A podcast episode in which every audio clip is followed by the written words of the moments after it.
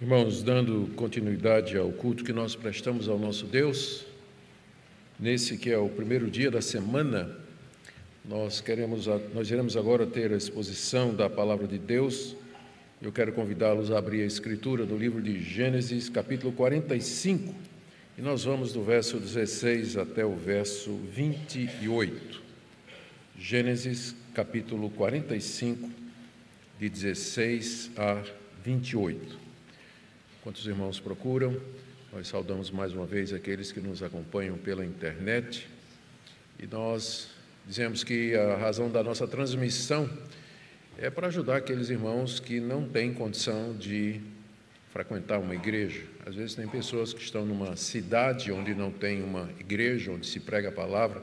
Então há pessoas que são doentes, impossibilitadas de vir à igreja. De nenhuma forma nosso objetivo é estimular o que se chama desigrejamento, mas é para servir de suporte. O certo é nós nos congregarmos, estarmos juntos em comunidade para adorar o nosso Deus, celebrar os sacramentos que Ele nos deixou e ouvir a Sua palavra em comunhão com Ele e com os irmãos. Ouçamos a leitura de 45, 16 em diante. Fez-se ouvir na casa de Faraó essa notícia Chegaram os irmãos de José, e Faraó e seus oficiais ficaram contentes com a notícia. Então Faraó disse a José: Diga a seus irmãos que façam o seguinte: carreguem os animais e voltem para a terra de Canaã. Peguem o pai e as famílias de vocês e venham para junto de mim. Eu lhes darei o melhor da terra do Egito, e vocês comerão da fartura da terra. Ordene que façam também isso Levem da terra do Egito carretas para trazer os filhinhos e as mulheres de vocês. Tragam o pai de vocês e venham. Não se preocupem com suas coisas, porque o melhor de toda a terra do Egito será de vocês. E os filhos de Israel fizeram assim. José lhes deu carretas, conforme a ordem de Faraó. Também lhes deu mantimento para a viagem.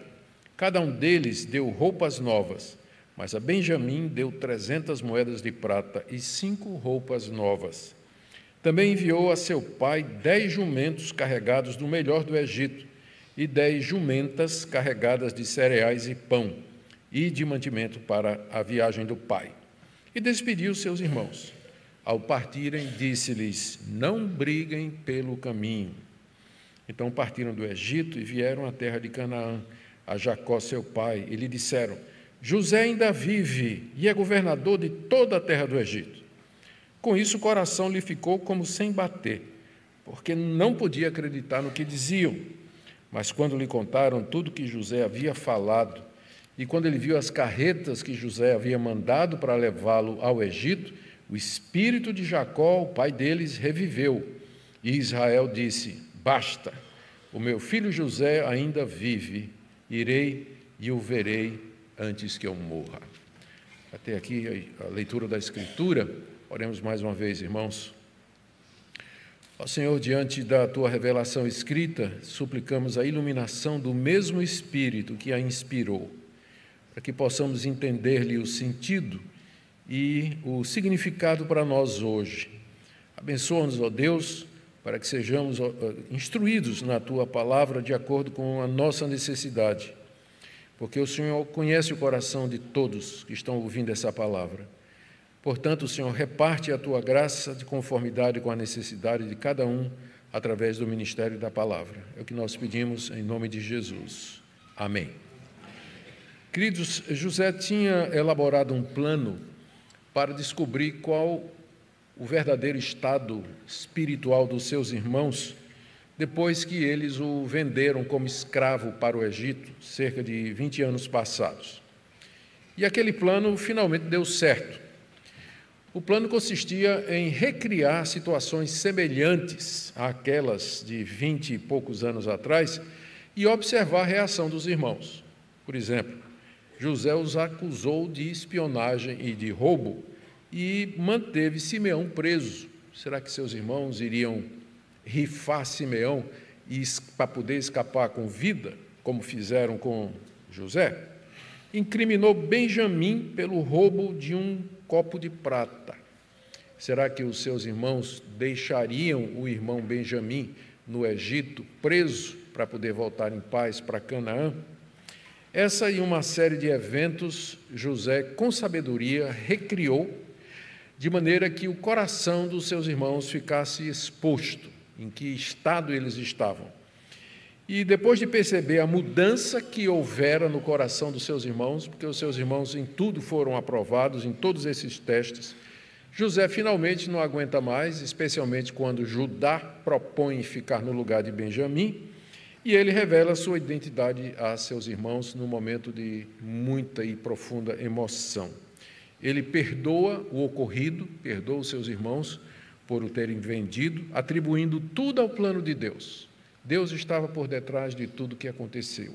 Portanto, os irmãos não deveriam ficar contristados, porque no final tudo saiu como Deus havia planejado. E assim ele se reconcilia com os seus irmãos.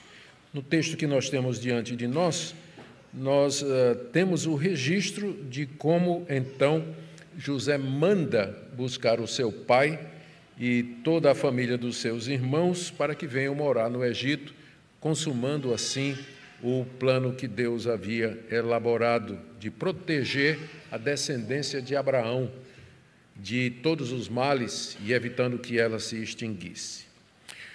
Vamos começar vendo a ordem de. Primeiro, Faraó toma conhecimento e ordena que José traga o restante da sua família do Egito. Lemos aí do verso 16 até o verso 20.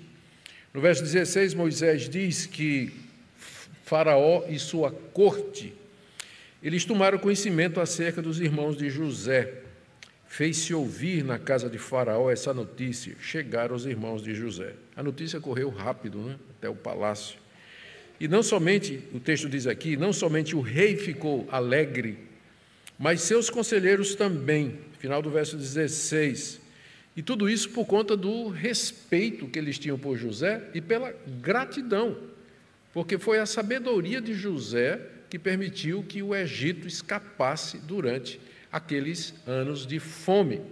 Então, o rei do Egito era, no mínimo, extremamente grato a José por isso e também por ter, num certo sentido, salvado seu reinado, porque o rei poderia dizer que, no meio de toda aquela fome que aconteceu, no seu turno, enquanto ele era rei, a fome não bateu no Egito.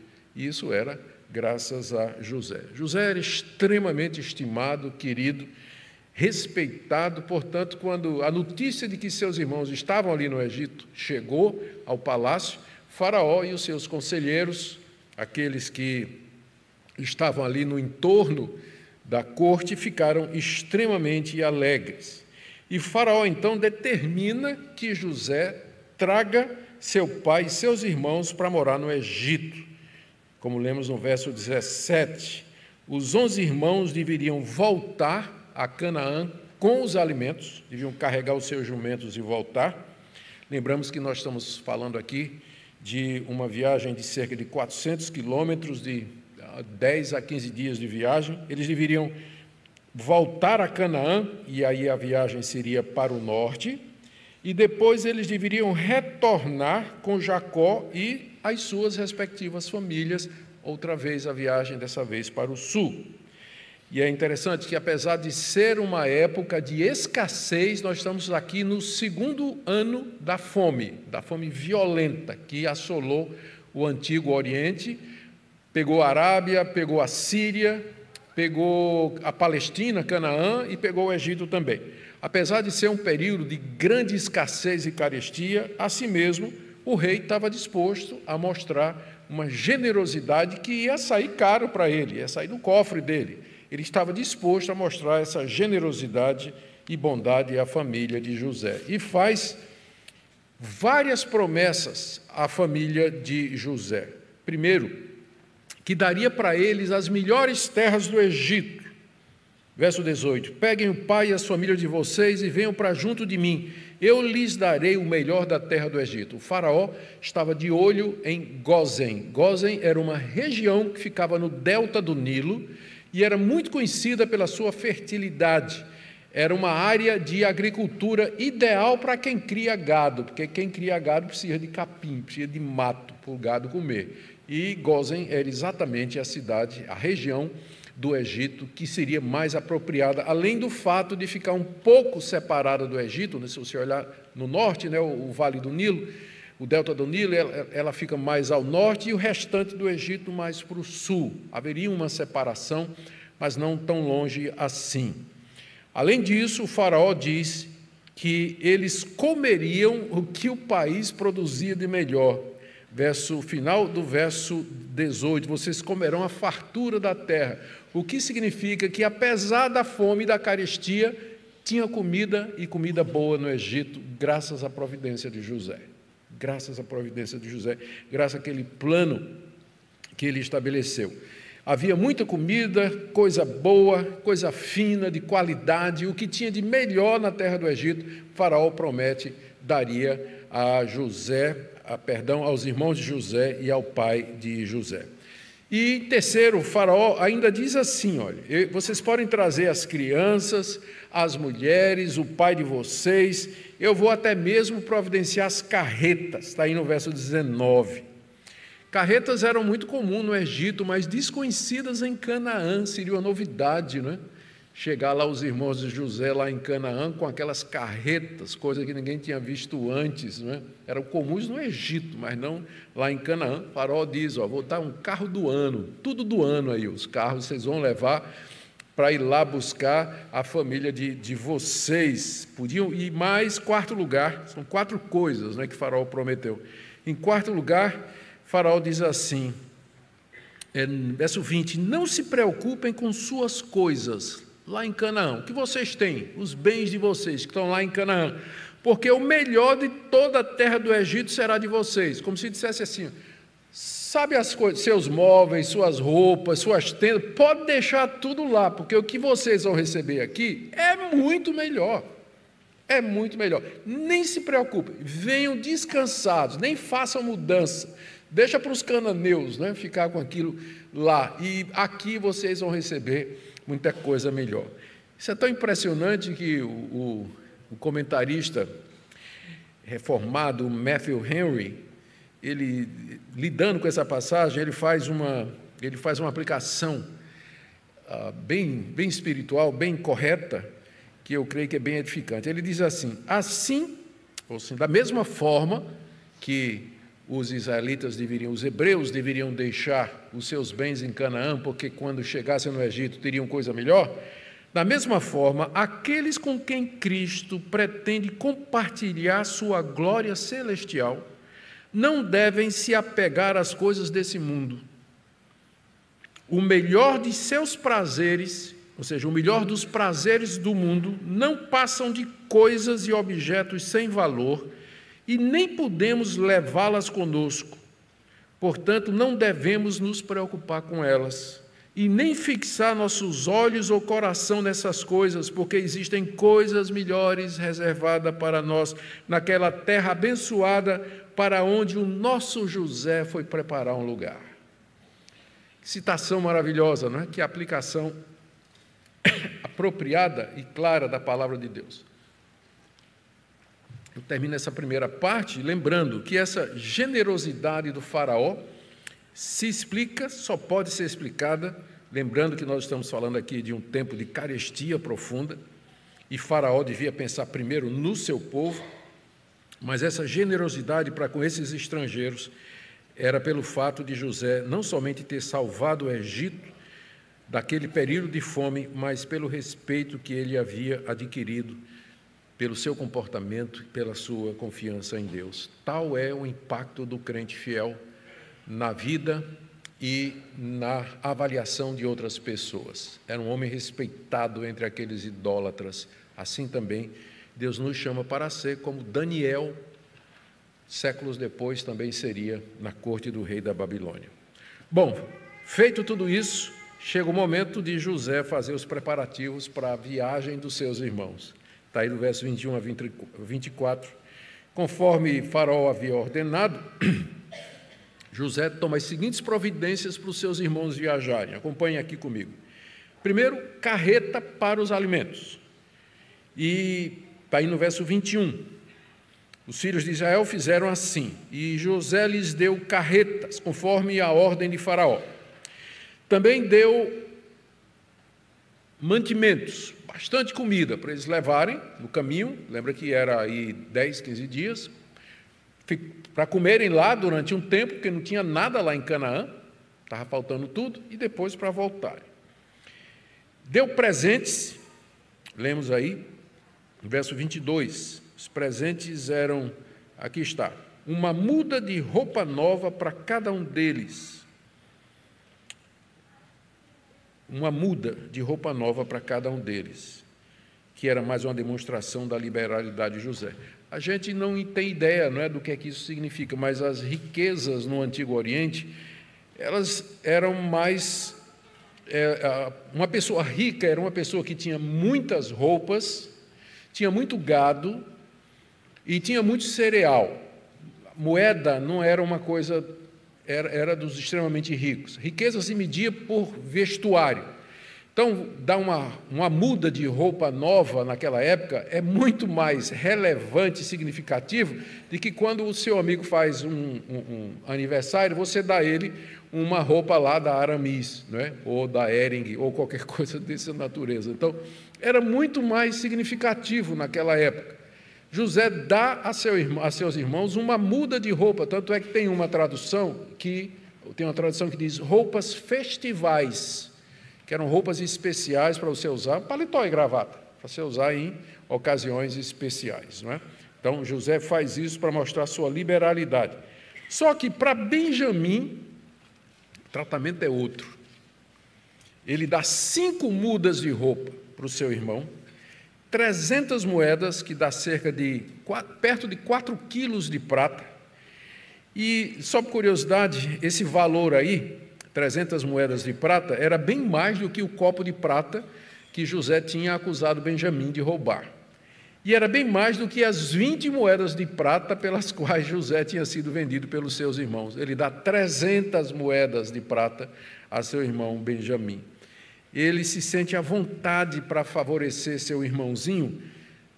O que é, por que, é que ele faz isso? Né? Porque José está tranquilo com relação à disposição mostrada pelos seus irmãos. Os seus irmãos não tinham inveja de Benjamim, mas, como tinham tido de José, vinte e poucos anos atrás, quando o pai de José, Jacó, tinha dado a ele aquela roupa festival, aquela, roupa, aquela túnica é, bordada que distinguia José dos seus irmãos. Os irmãos ficaram com inveja e venderam José. E agora, era como se o teste continuasse, José dá uma roupa, ou dá roupas especiais a Benjamim, e se sente muito tranquilo para fazer isso, porque ele sabe que não vai ter reação nenhuma dos seus irmãos, ou pelo menos ele se sente confortável o suficiente para prestigiar seu irmão de pai e mãe, diante dos seus irmãos só por parte de pai, sem qualquer receio de que isso vai provocar alguma inveja. Em seguida, eh, José dá presentes para seu pai. Está aí no verso 23. São dez jumentos com os melhores e mais finos produtos do Egito. Não tem aqui uma lista do que era, mas o que era de bom no Egito, típico do Egito. Dez jumentos carregados para o velho Jacó e dez jumentas carregadas de víveres para viagem, pão, cereais, etc. Aí eu sei que algumas versões, especialmente a, a, a corrigida, a Ara, não é? ela não faz a distinção, fala de dez jumentos e dez jumentos. Mas por conta da influência da Septuaginta, que traduziu como jumentas, então a nossa versão aqui é, disse que eram dez jumentos e dez jumentos, e faz sentido, né? Faz sentido. Então, nas dez jumentas vieram, vieram ah, pão, cereais, etc., para a viagem. Quanta generosidade, riqueza, abundância. José, que chegou no Egito como escravo, agora é muito rico, a ponto de poder dar todos esses presentes para o seu pai, para os seus irmãos e para toda a viagem. Ele havia adquirido muita riqueza, porque, como nós lemos muitas vezes no texto bíblico, Deus era com ele em tudo que ele fazia. Ele foi vendido como escravo a Potifar, Deus era com ele na casa de Potifar. Ele foi acusado falsamente, foi levado para a prisão, Deus era com ele na prisão. Ele saiu da prisão, foi para a corte do rei, Deus era com ele lá também. Aonde José ia, a bênção de Deus ia com ele e transbordava, extravasava para as pessoas ao seu redor. E essa generosidade dele com seus irmãos demonstrava claramente o perdão. O perdão, ele se mostra. Quando a gente perdoa, a atitude para com a pessoa perdoada muda. A atitude de José para com seus irmãos agora é de generosidade, de querer fazer o bem, de abençoar, de ajudar. Às vezes as pessoas dizem: Não, eu perdoo, né? eu perdoo, não, não, e, e não mas não quero saber. Ele lá, eu cá. Ou, eu sei que tem situações em que não dá para continuar, mas às vezes a pessoa diz: Eu perdoo, mas assim, para mim é como se não existisse. Não é esse o perdão bíblico. Perdão bíblico é isso aqui essa generosidade, essa magnanimidade, essa liberalidade em dar, abençoar pessoas que nos fizeram mal e que nós perdoamos diante de Deus, porque é exatamente assim que Deus faz conosco. É assim que Deus faz conosco. Ele mostra a sua graça, a sua misericórdia e o seu favor a nós, pecadores que o ofendemos. Já pensou se Deus fosse ficar embirrado com a gente, com raiva, toda vez que você fez alguma coisa contra ele e Deus dissesse assim: agora não, agora eu vou dar um gelo nele, né? Vou, vou, não quero mais falar, pode orar o que quiser, eu não vou ouvir. Já pensou que se Deus fosse tratar você como você trata essas pessoas? Pensou nisso? O exemplo de José é uma ilustração do amor de Deus para conosco, quando de fato nós nos arrependemos e o procuramos. É uma ilustração muito clara do que é reconciliação em termos bíblicos. E agora, na hora da partida, José aconselha seus irmãos. Lemos aqui no verso 24 que José despediu seus irmãos e, ao partir, ele, que era o menor, à exceção de Benjamim, disse aos seus irmãos mais velhos: Não briguem pelo caminho. E aqui eu considero também a ilustração muito boa. Deus nos perdoa, mas Ele sabe quem a gente é. Então, você está perdoado, mas não brigue mais pelo caminho. Como Jesus disse à mulher adúltera: Eu também não te condeno, mas vá e não peque mais. Vocês estão perdoados, disse José a seus irmãos, mas não briguem pelo caminho não vou brigar pelo caminho. E por que, que eles brigariam pelo caminho? Porque na hora que eles saíssem da presença de José, foi você que teve a ideia de vendê-lo primeiro. Foi você que pegou ele e tirou a túnica dele, não foi você? Foi você que jogou ele no poço. Parece que dá para ver os irmãos brigando e se acusando, né? José disse: não façam isso. Ou talvez dizendo assim: como é que nós vamos contar ao nosso pai agora? Quando a gente chegar lá com a notícia de que José está vivo, ele vai querer saber é, o, o, como é que isso aconteceu. E nós vamos ter que dizer o que aconteceu. Como é que, como é que vamos fazer? Não, você vai falar porque a culpa é sua. Não, você é que vai falar, você é que vai dizer. Imagina a briga aí, 14 dias na estrada, os irmãos discutindo a respeito dessas coisas. Não é? José parece que conhece seus irmãos e diz: olha, né, não briguem no caminho. Mesma coisa é o nosso Deus, ele nos perdoa, mas ele diz: Filho, até a vinda do reino, até a consumação, a ressurreição dos mortos, você continuará com a natureza corrompida e inclinada a todo mal. Então, o mal está à porta sempre. Seu coração sempre será inclinado para fazer o que não presta, portanto, cuidado no caminho. Você está perdoado já foi perdoado, já lhe aceitei como meu filho, já me reconciliei com você, mas não brigue no caminho. Tenha cuidado, ande como aquele que foi perdoado, como aquele que foi recebido. Apesar do perdão completo, José sabia que seus irmãos eram pecadores inclinados a todo mal. E a última parte do texto que nós lemos aqui é aquele momento emocionante em que Jacó toma conhecimento que seu irmão vive. Está aí do verso 25 até o verso, verso 28. Os irmãos fazem a longa viagem de volta, verso 25. Partiram do Egito e vieram a Canaã, a Jacó, seu pai. Jacó morava em Hebron. Então, eles vieram direto para Hebron. e aparentemente não brigaram no caminho. Se brigaram, não está escrito aqui. E ali em Hebron, eles trazem as notícias. Primeiro, não somente trouxeram Simeão e Benjamim, que era essa a preocupação de Jacó. Imagina Jacó vendo ele chegando e olhando olhando, ele viu Simeão, que tinha ficado preso uma primeira vez, e vê Benjamim, que ele tinha medo de que alguma coisa acontecesse. Mas tinha uma coisa mais importante ainda para o velho patriarca: é quando seus filhos dizem: José está vivo. José está vivo. Verso 26: José ainda vive. Nós não sabemos se foi nesse momento que os dez irmãos mais velhos confessaram o que é que tinham feito com José há 22, mais ou menos 22 anos passados.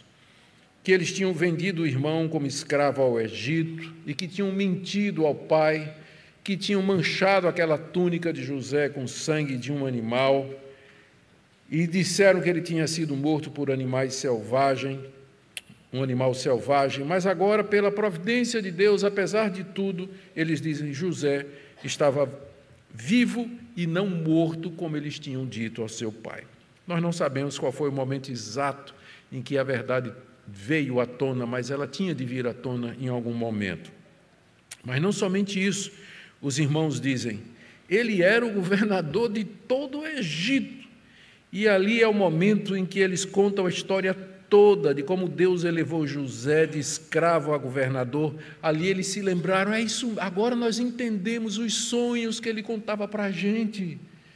Né? Quando há 20 anos passados ele contava esses sonhos de que ele via os feixes de trigo se curvarem, nossos feixes de trigo se curvarem diante dele, e o sol, a lua e as estrelas, ah, representando seu pai, sua mãe e seus irmãos, também se curvando diante dele. Então, aqueles sonhos eram verdadeiros e eles se cumpriram agora. Ele é o governador do Egito e nós estamos debaixo da sua autoridade.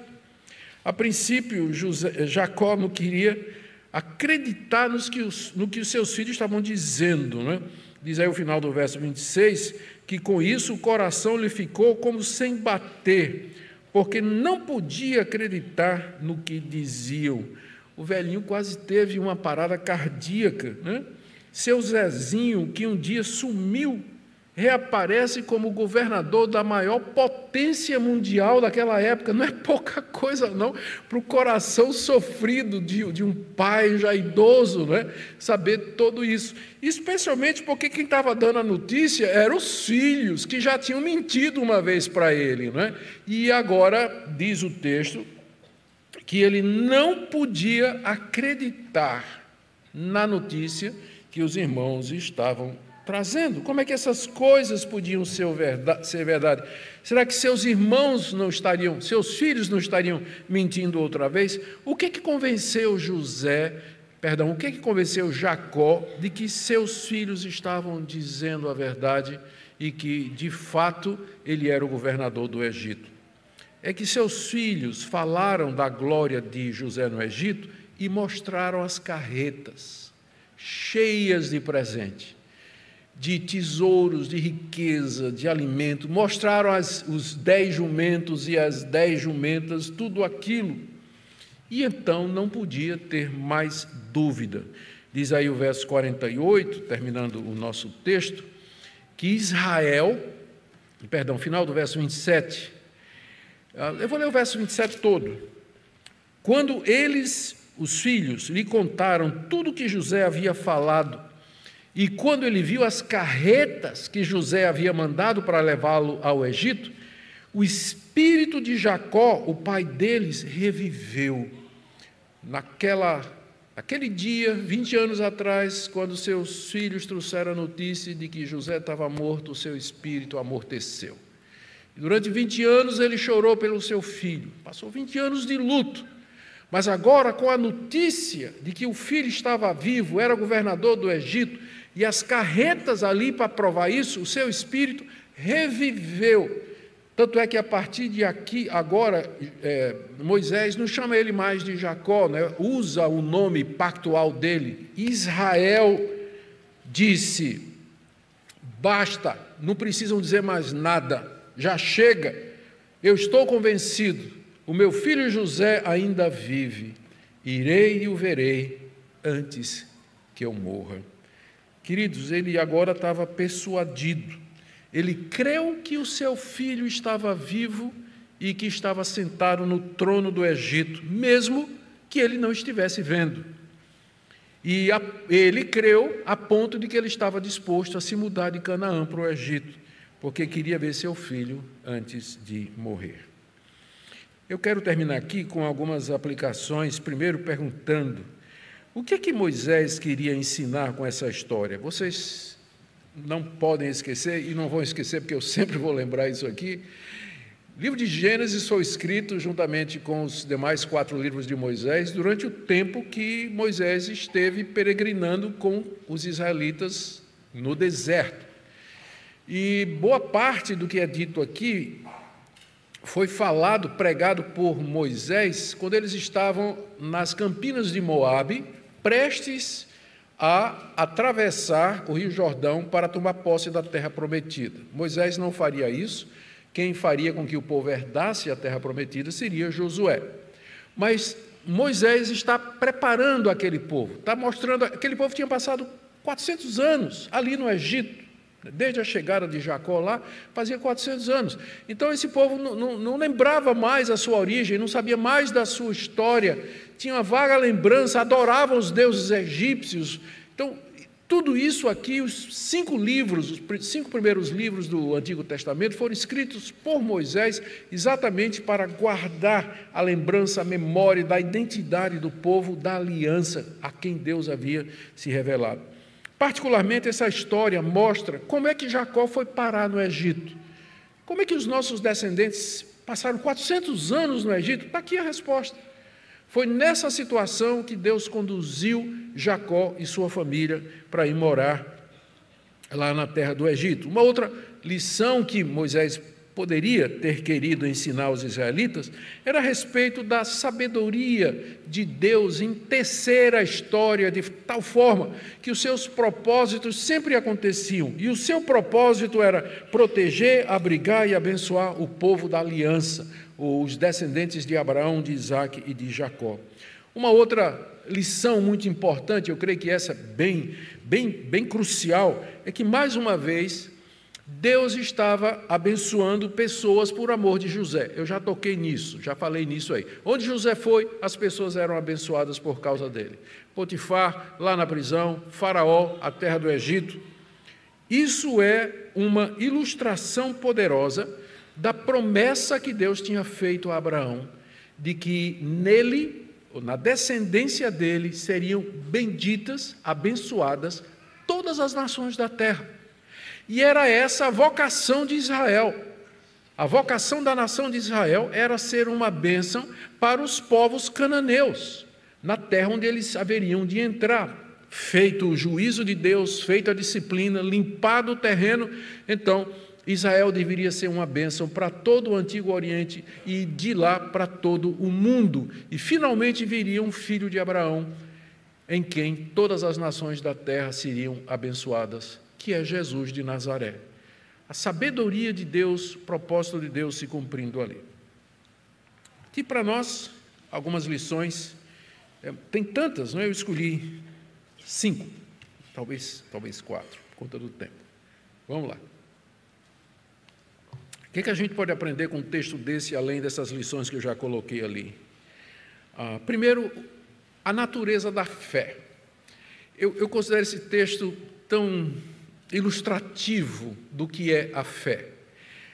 Jacó não viu seu filho José vivo e sentado lá no trono do Egito, mas diante das evidências que foram apresentadas a ele, ele creu e disse: Eu vou. Eu não estou vendo Jesus sentado à direita de Deus no trono do universo. Eu não estou vendo. Mas, com base nas evidências que eu tenho, eu creio. Quando Pedro pregou o primeiro sermão cristão no dia de Pentecostes, ele disse o seguinte: que Cristo depois de ter morrido, ele ressuscitou de entre os mortos. E, tendo-se assentado à direita de Deus, ele recebeu o dom do Espírito Santo e derramou sobre o seu povo, que era aquilo que os israelitas estavam vendo no dia de Pentecostes. E Pedro conclui dizendo: Então esteja certa toda a casa de Jacó que esse Jesus, que vocês traíram, mataram, Deus o fez Senhor e Cristo. A presença do Espírito Santo entre nós, a obra do Espírito Santo entre nós, é uma dádiva do Cristo ressurreto, assim como aquelas carretas presentes eram uma dádiva do José glorioso, glorificado para o seu pai para sua família, para convencê-los de que ele estava vivo. Cristo vive. E a prova não é que eu o vejo, e provavelmente nunca verei, nem vocês também, que nós andamos pela fé, mas é nisso que a fé consiste a certeza de coisas que nós não vemos. Deus nos deu a evidência que é a presença do seu Espírito no nosso meio. O dia de Pentecostes não é sobre o Espírito Santo. O dia de Pentecostes é sobre a exaltação, a ressurreição e exaltação de Cristo. O Espírito foi dado como uma dádiva do Cristo exaltado para provar aos judeus de que ele estava vivo e que é o Filho de Deus. Essa é a natureza da fé. Nós andamos por fé e não pelo que vemos e não pelo que vemos. Creio que esse é um ponto que muitos de nós precisamos aprender. O segundo ponto aqui para nós, esse texto nos fala a respeito da generosidade, da bondade de Deus e nos encher de bens materiais. Deus é pródigo em dar. Deus gosta de dar coisas boas. E Ele é bondoso para conosco. Geralmente Ele supre as nossas necessidades, Ele é gracioso naquilo que ele provê. É verdade que há tempos difíceis, há tempos de privação, há tempos de desemprego, da gente fazer a conta na ponta do lápis, mas na providência de Deus, Ele nunca vai desamparar o seu povo. De uma maneira ou de outra, Ele vai cuidar para que não nos falte o pão de cada dia, como o Senhor Jesus nos ensinou a pedir. Como eu sempre digo, né, o pão é garantido, o pudim pode ser. Pudim pode ser. E às vezes ele dá pudim, né? Dá um pudim, sorvetinho de lado, mas a promessa é o pão, é o pão, pão de cada dia. Isso aí está garantido. Mas na sua graça, de vez em quando, ele graciosamente, generosamente, ele nos cerca de bens. E se você olhasse para cima, você ia ver ele olhando para você, dando a piscadinha e dizendo: cortesia do Todo-Poderoso. Né? Quantas cortesias do Todo-Poderoso a gente não recebe nesse mundo. É o exemplo de José, vejam a liberalidade, a generosidade com que ele abençoou toda a sua família. A última coisa que eu queria, eu disse cinco coisas, vou falar só três. A última coisa que eu queria lembrar aqui para nós, queridos, é que bela ilustração de Cristo e da vida cristã é essa passagem. E eu, eu queria, se, se a igreja tiver aprendido, quando eu terminar de expor Gênesis, a importância do Antigo Testamento, a continuidade do Antigo Testamento e do Novo Testamento, que o livro de, que o Antigo Testamento não é um livro chato, cheio de genealogias e coisas que a gente não entende, lei em cima de lei. Se eu tiver convencido você da beleza, da importância, do fundamento do Antigo Testamento para que a gente aprenda o novo, entenda o novo, minha tarefa terá sido bem sucedida. Porque, por exemplo, olha aqui, olha, que bela figura de Cristo. Ele morreu, mas ressurgiu com glória e poder. Não é isso que nós celebramos hoje, na chamada Semana Santa, né, no domingo da Páscoa. Não é isso que nós celebramos, que ele morreu, mas ele ressuscitou. Ele ressuscitou. José morreu, mas ressuscitou. Está vivo.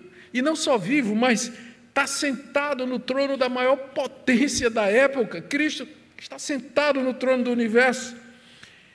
Cristo foi para foi lá preparar lugar para os que são seus, como ele próprio disse aos seus discípulos em João 14, como José foi na frente. José disse isso literalmente: Deus me mandou na frente de vocês para o Egito para preservar a vida de vocês. Olha o paralelo. De lá dos céus, o Senhor Jesus nos chama e nos espera, onde nós teremos o melhor, a ponto de que o que você tem de melhor aqui é lixo diante daquilo que ele tem preparado, a ponto dele dizer assim: quando eu lhe chamar, você não vai levar nada, porque o que eu tenho preparado para você não tem comparação. Portanto, não nos apeguemos às coisas daqui. Não nos apeguemos, porque Ele tem o melhor do universo preparado para nós. Outra coisa que nós podemos ver aqui, o paralelo, nós não o vemos, mas cremos que Ele vive e que tem todo o poder no céu e na terra, e que o Espírito de Deus nos foi dado para convencer que Ele vive e reina. Amém? Louvado seja Deus por esse Evangelho maravilhoso.